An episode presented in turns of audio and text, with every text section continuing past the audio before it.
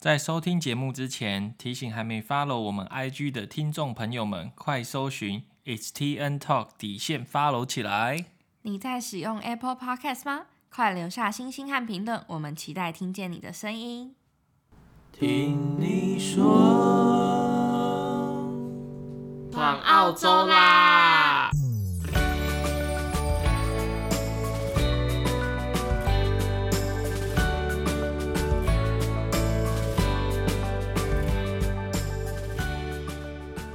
大家好，我是 T。Hello，大家好，我是 Nick。欢迎来到第十五集。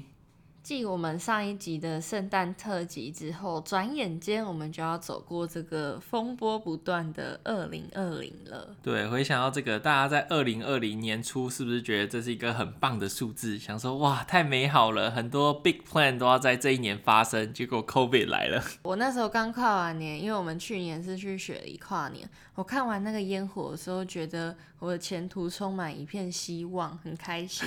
怎么会有这种错觉呢？不是啊，因为二零二零不觉得听起来就是一个非常圆满的数字嘛？就对今年抱有很多期待，觉得应该会是充满活力、非常有前景的一年。对，我相信不止你，很多人都这么以为，但没想到就是三月份就直接来一个 pandemic。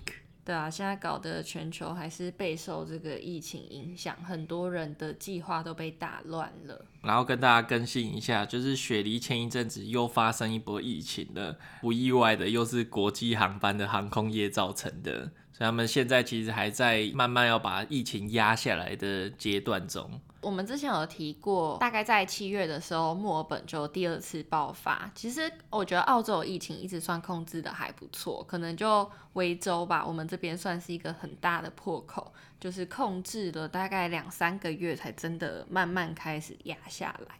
所以在这一段期间，其实澳洲的国际航班都是在雪梨降落的，因为毕竟雪梨是澳洲一个比较大的城市，它是没有办法禁止国际航班的。毕竟还是有很多澳洲人要回来，或者一些商务的往来。结果这次就非常不巧的，因为机组人员偷跑出去玩，就在雪梨北海岸那边就开始爆发出来了。其实跟这次台湾 有本土案例是差不多的概念。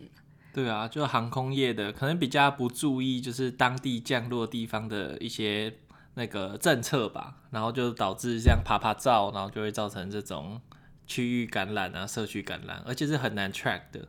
我觉得机组人员这边会非常的麻烦，因为他们不可能给你隔离十四天啊，他们可能马上航班就要飞走了。其实这里也有很多人在讨论说，机组人员到底要不要让他们就是确实的隔离，但是又很难，因为他们就是有药物在身，所以一般就是让他们，例如说在这里会待四天就要飞，那就是那四天请他们自己管理。但是他们如果要偷跑出去的话，你就很麻烦。我觉得这是一定的，但是应该要照就是他们落地的国家的限制吧。而且我觉得其实落地在这边，你要管理好自己，本来就是最基本的 common sense，不能说就是你到这边，然后你就想着要放松，然后到处爬爬。照，我觉得这是很不合理啊。这个真的很考验自己个人道德问题。不过我这次有看到说，雪梨因为这件事情就有在讨论说，要不要对机组人员的防疫更加严格一点。所以我就很多国际航班啊，那些机组人员就说，你们如果要更严格的限制我们的话，我们就不飞这里了。就是这也是一个很尴尬的状况啊。我觉得这个之后应该会标准化吧，取到一个中间点，就是他们也不能太放肆，然后你的管制也不会让他们觉得真的顶不住，很想要跑出去。然后所幸是最近有一个公告表示说，就是新南威尔士的州长说，今年的烟火还是照放，就是七分钟的烟火。不过周围的一些比较 public，大家可以去观赏的一些景点，河岸对河岸周围的景点都关闭了。然后就只有 ticket events 可以继续进行。ticket event 呢，就是比如说你在半年前啊，或是你在一年前，甚至去年跨年完就订的一些。餐厅的一些票，有一些在河岸州可能会办一些 party 之类的，但是你都要遵守非常严格的防疫管制，就是会有 social distancing。然后你要有那个 permit 才可以进入 CBD，在 New Year Eve 的时候可以观赏到烟火。那我们现在就要进入我们今天的主题啦，就是关于跨年的回忆录。回想之前还没有来到澳洲之前。然后我主要在跨年，我都是在台湾度过，都没有在其他国家度过。然后我的方式呢，有点循序渐进，因为我是从大学之后才离家非常远，所以就是跨年的时候就不会回家了。然后我的话，大一的时候就是很有干劲的年轻人，所以就会因为我在台南念书嘛，然后我就会骑机车到高雄梦时代跨年。就觉得哦，而且很冷呢，然后晚上再骑去西子湾，这样度过一整天的不知道在干嘛，就这样一天就这样过了，就觉得非常热血的年轻人的感觉。我现在回想起来，所以你是挤到现场看跨年演唱会的那种？对，你是会很早出门，然后再挤到越前面越好那种，还是就是非常 chill，就是有到就好了，在远远的看这样？我是属于比较 chill 的那一派，因为对我来说，就是跨年胜过于看那些明星。Oh. 我只是要感染那个气氛，然后看个烟火，跟大家一起倒数。然后后面我就开始，就是从大二、大三招，甚至大四，我就是开始在约一些好朋友，就煮火锅就算了。嗯，好像就觉得人生一次就够了，就没有必要每年都去挤，就对了。对啊，就觉得好累哦。那一年的经验就觉得又冷又累，然后就觉得后面我们就开开心心的大家吃个饭，其实还反而比较开心。我觉得，嗯，讲到这个，这样比起来，我跨年好像真的是那种比较宅的人呢。因为我自己不知道为什么，我大学那四年每次跨年的时候，我心情都特别差。我还记得我那时候最讨厌的就是十二月，就不知道为什么十二月的时候所有衰事都会发生在我身上，我就会觉得那我尽量不出门就不要出门好了，免得出去惹事。所以我唯一一次有出门去跨年，只有大二的时候，而且那时候也不算说去人挤人这样，我就跟几个朋友约，而且还是朋友问我要不要去的，就是去北投泡温泉。我也不知道为什么大家就很热血这样，然后要去泡温泉。而且它也是那种裸汤，嗯，结果去了之后男女分开，然后我们就在那边泡，然后结果男生超早就跑出来，因为他们没有想到是裸汤，就很不想要在里面，结果我们女生就在里面洗了很久，这样出来之后呢，我们就去逛士林夜市，因为还蛮近的，下山就是了嘛，然后就远远的看一零一倒数，然后放烟火。哦，其实整个行程你现在这样想下来还不错吧？是不错，不过我跟你讲，隔天我就发烧到四十度，是因为当天晚上太冷了。因为很冷，然后你去泡裸汤啊，然后要在每一个汤之间这样走来走去啊，嗯、我就隔天立马发高烧哎，而且更惨的是，我记得我那时候一月二号还三号，反正就是隔天我们系羽有联盟赛，所以才要去打球的，然后我都还立马发烧，我就觉得哦天哪，不知道在干嘛。我就说我十二月很衰了吧？嗯，看 你们这样蛮早就去泡汤了，对吗？因为你们还要去夜市买东西，然后在十二点前要赶到山上看。我们没有在山上看，我们在市营夜市看的。哦，直接在市营夜市就看得到。七八点才上去，然后后来泡完汤又在附近晃一晃，然后才下山。嗯，就刚好看到烟火。哇！之后就搭车回学校。哇，那也是非常人挤人，对不对？哎、欸，还好哎、欸，夜市还好哦。对，大家都挤到一零一附近了。对，我觉得大家应该会在比较靠一零一，就是人也是算多啦，但是也不挤，不会到很挤的状态。那现在如果叫你再做一样的 package，你要吗？哎、欸，其实我觉得好像还是可以耶，但是现在就走高级一点，就不去那种大众汤，可能自己去北投找一间温泉旅馆，在那边多爽啊！耍废就好了。对啊。嗯，干嘛要去跟人家挤，还会冷到？对，现在好像就比较不想要那种很多人很拥挤那种感觉，就想要休息，比较放松。我觉得那种就是会到跨年演唱会现场在那边挤的，通常都是年轻人，然后要不就是觉得这是一辈子必须要有体验才会去。其实我现在有一点小小的遗憾，觉得，哎、欸，我竟然在我那时候最热血青春的时候，没有跟人家去挤一下一零一。嗯，因为一般在台北念书，你说你没去过一零一跨年，人家会觉得很瞎吧？对啊，四年，感觉那就是一个大家都知道，就是台湾跨年的亮点之一。对，都那么近了。我同学的 package 就是去一零一跨年，然后早上去总总统府升旗啊。对啊，我没有过哎、欸。干嘛？你要不要下次回我 陪我回去的时候去一下？那不就是两千三百万人看着电视在发生的事吗？因为我每次都觉得在那里看不好看，我还不如在电视上看，各个三百六十度全部角度我都看得到。嗯，多开心啊！不过刚刚提到说不想要去人挤人，我和 Nick 去年做了一件非常奇怪的事情，就是 我们跑到雪梨去跟人家人挤人。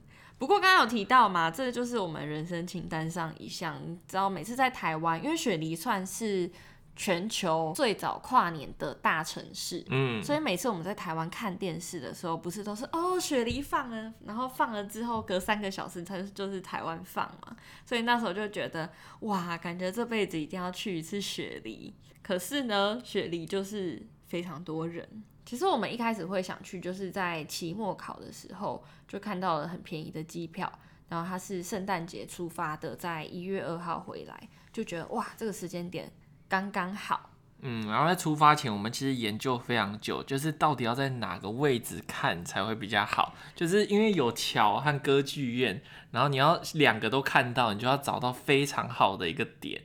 对，因为它附近的点其实非常多，因为大家知道雪梨的烟火它的规模非常的大，所以你有非常多的点可以看。那它有付费的区域啊，也有免费的。那每个地方它的视角当然也不太一样，包括像开放入场的时间啊和人数限制这些全部都不一样，所以你必须要先上网查好。像雪梨，它在接近跨年的时候，它会有一个新年的 New Year Eve 的官网，那你也可以点进去，就可以看到底有哪些场地啊。那也会有一些照片在那边，所以你就可以先看好说，哦，这个场地大概可以拍出这样子的照片，所以看的视角是怎么样啊什么的。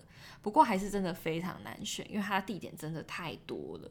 所以评估完就是所有的点之后呢，我们最终的选择是在雪梨歌剧院。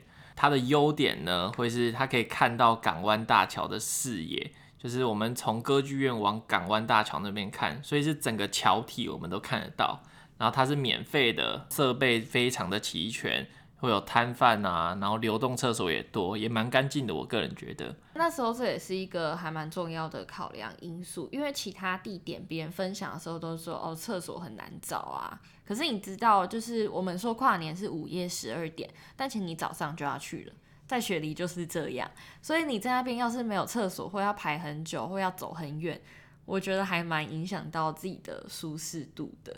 所以在雪梨歌剧院那边比较 OK 的，就是它的设施都还不错。整体来讲，它是在等候的过程中的舒适度，我们觉得还行的一个地方。对，但它最令人诟病的一个缺点，就是它没有办法同时看到港湾大桥和歌剧院上方的烟火。应该说你可以看到，你就转头就看得到。但是你如果想要拍到那种人家明信片啊，常常会看到那种两边烟火的照片，他们是没办法同框的，因为毕竟你在雪梨歌剧院底下嘛，所以它的头顶你是很难拍到的。嗯，所以主要是往那个桥的地方看而已。对，但是我觉得光桥那边我就觉得很美了啦。我自己是觉得氛围第一。反正要拍，我看电视转播或看别人拍的就好了。对啊，身临其境的那种感觉还是不太一样。对，因为在雪梨歌剧院它很近，所以那个声光效果是非常惊人的。因为你如果需要两个地方都看到的话，代表你一定是远远的看，所以不管是它的声光啊，它会放一些音乐啊，还有整个灯光的效果都不会这么好。我那时候有点那种环绕音效的感觉，这样嘣嘣嘣嘣嘣，超级刺激的，而且那个桥真的好漂亮。当然，在看到烟火之前，我们要提到的就是会有一个很残忍的卡位战，还有苦等十六小时的过程。对，那时候雪梨歌剧院是七点半，早上七点半哦，不是晚上，我怕有人会误会。太晚了吧？怎么可能？我没有位置了。它是早上七点半开放过安检入场，那我们大概是在八点半的时候抵达，其实就已经排了一段了。然后他到门口是我记得大概有三四个过安检的地方，那你要把你包包啊那些都过那种一个通道，反正就像机场安检这样。然后过去之后，你就可以进去卡位了。我们到的时候，其实就是往桥的附近有一个栏杆区，然后我们就走进那边，刚好就看到有一个两人的空位，就是还算蛮前面的，所以我觉得我们还算幸运。但是就是一样是非常挤的状况下。对，因为我们只有两个人嘛，所以两个人其实还蛮好卡那个缝隙的位置的，所以我们站的位置其实不错，不过就是有点小，所以在等待的过程中还蛮挤的，因为我们从大概可能九点坐在那里，要坐到十二点，大概十五个小时的时间，而且天气真的超级热。最热的时候大概是下午两点多的时候，那个哦，那个真是整个要烧起来了。对，那个不带防晒，你真的会直接受不了，一定会脱皮啊什么的。你知道一开始我们本来很兴奋，然后想说哦，要坐在这里等烟火，然后还很开心，我们还带桌游去玩，对啊，玩那个拉米。这边本来玩了几局，玩得很开心，后来觉得不对不对，好热哦，快要热到快要烧起来了。对，所以其实热真的是当天要克服的一个东西。对，虽然我们有带阳伞，然后也有带地垫，但是我我觉得我们第一次去很多事情还是没有准备的很齐全，像我们也 没有戴帽子和墨镜，我觉得超级蠢的。我觉得到那边你才知道原来高手是怎么准备的，像有人带会带那个气垫床，然后就直接躺在床上，呃、超爽、哦，超舒服。然后行李箱可以架阳伞这样，嗯，你就不用拿着，像我们拿着拿到手超酸的。对，我们就是新手去学一些经验了。对啊，然后也可以带冰桶啊，或者是大一点的那种地垫，因为你地垫带越大，你就越舒服啊，因为可以占越大的位置。我在那边卡位真的是，尤其是我们晚一点进去，然后就是在那边眼神去会意啊，他看到了，我也看到了，怎么办？你有没有勇气去放下那个垫子呢？放下就是你的，对，有点要那个不留情的去放垫子，啊、对，管他的，先抢先赢。所以在去之前啊，真的是要多思考一点，才能让自己当天比较舒服。像水啊、防晒这些基本的一定要带。但食物我倒觉得还好，因为真的会热到你真的不想吃。然后如果真的饿的话，那边也有一些摊贩，所以你可以直接买就好了。反正我觉得啦，你既然跨年都决定要去雪梨现场这边挤了，钱也不是重点了，就一定会花钱啊，没有办法。对啊，你就花点钱买自己当天的开心，而且好像也没有贵到哪，我是觉得还好。嗯，可，可能因为雪梨的物价本来就比较高，你也不觉得它会高到哪里去了。还行还行。对啊，不过我们后来实在实在太热的时候啊，其实你知道这也是在雪梨歌剧院的好处之一，它有那么巨大一个建筑物，一定有阴影嘛，你就去塞在那个阴影那边等，等到真的比较不热。好像要到四五点甚至更晚才比较不热，毕竟南半球的夏天，其实你到晚上七八点太阳还是在，就蛮蛮煎熬的，真的。那我觉得雪梨对我来说，其实就是一个 bucket list 吧，就即使再辛苦，你看当天早上七点多八点多你就要到那边，然后等着你的就是十五小时以上的等待，就是如果你可以准备齐全的东西的话，你就可以尽量去。减少那种过程中的痛苦，然后觉得多一点人可能也比较好，就是可以聊天啊什么的。嗯，哦，我们那时候在那边的时候认识一个香港朋友，他就在我们隔壁，然后就莫名的就聊起来了，对啊，也蛮有趣的，就可以认识一些新的人，而且后来发现他也是那种部落客，他发超多照片，很厉害，就互相交流了一下。那你觉得你还会想要再去雪梨跨年一次吗？我觉得如果我会去雪梨再跨年一次的话，肯定会去一个 比较舒适的点，就是我不要求那种很近的景，希望可以很舒服的看完，远一点也好，没关系。那你刚刚提到说雪梨跨年是你的 bucket list，那还有在哪里跨年是吗？等到疫情过后，会想要去哪里跨年？我觉得大家会有的印象，比如在电视里会有印象，就是那个吧，时代广场吧。哦，对，就是很多气球啊，在天上那样掉下来那种感觉，哎、欸，不错耶，对啊？其实世界各地非常多有名的地方，就等之后有没有机会去。我蛮想要找一个就是很特别的，但我现在还不知道有哪里。如果各位听众朋友就是有在哪里跨年过啊，觉得那边很棒，或者是有什么特别的经验的话，也可以分享给我们知道。嗯，我还蛮想要去特别的，就不是只有烟火这样子的，就是可能比较有仪式的地方。对啊，或许像露营跨年，说不定也可以。哦，对，像露营啊、小木屋啊，或者什么热气球啊。嗯，第一道曙光吗？好像还不错哎。除了雪梨之外呢，因为我前年其实我跨年也是在澳洲这边，就是我没有回家，但 Ting 是有回家，所以他没有在墨尔本这边跨过年。没错，不过听说烟火好像不怎么样。对，就是我要平心而论，就是雪梨和墨尔本的烟火比起来呢，墨尔本根本就是幼稚园等级的吧。它的模式呢是这样的：以墨尔本的整个 city 来讲，它会在很多个点的顶楼放烟火，但是都不是很大，所以你要在非常远的地方呢，才可以看到整体性到底是怎么样子。不然的话，你就只能在某个点，然后正上方往上看。我之前是在一个叫做 Marvel Stadium 的地方看，就是一个运动场的外面，嗯，就是真的很少，然后又很小，就觉得我到底为什么要挤到这边来看呢？我觉得这两个城市除了经费上可能真的有差以外，另外一个是雪梨那边就是有地标物啊，所以主要就是港湾大桥和雪梨歌剧院，烟火是在设计的时候，它可以以这两个为主体去设计。但大家如果知道墨尔本的话，墨尔本其实没有一个特别地标的一个地方，它的 city 就是有非常多大楼，除非它是在 Yarra River 那边沿岸有一点不一样的烟火，啊，可能拍起来才会真的很好看。对，我整体的心得来讲就是很散，你光看一个点，你一定觉得很小，但你又想不到是哪一个是你可以全部都看到，然后又可以很轻松的到达的地方，我自己还没有研究出来，就是。嗯，对，除非要远一点，到 Kilda 或是到那个其实就很小啊，因为越远看就很像 City 上面这样嘣嘣嘣嘣。对，就是 有种对，就很像在开花，嘣嘣。对，总之感觉上两个的景是真的很不一样的。那以上就是简单分享一下我们在澳洲跨年的经验，虽然今年可能。很多人没有办法如自己预期的到自己心目中理想的城市或地方跨年，但说到跨年，我觉得最重点的事情也不是说我要到一个多 fancy 的地方看多厉害的烟火啊，或者是什么的，其实重要还是身边的人吧，就是可以一起跨过今年，回忆一下今年有一起经历过什么特别的事情，那展望更好的未来，为自己设下一个新的目标。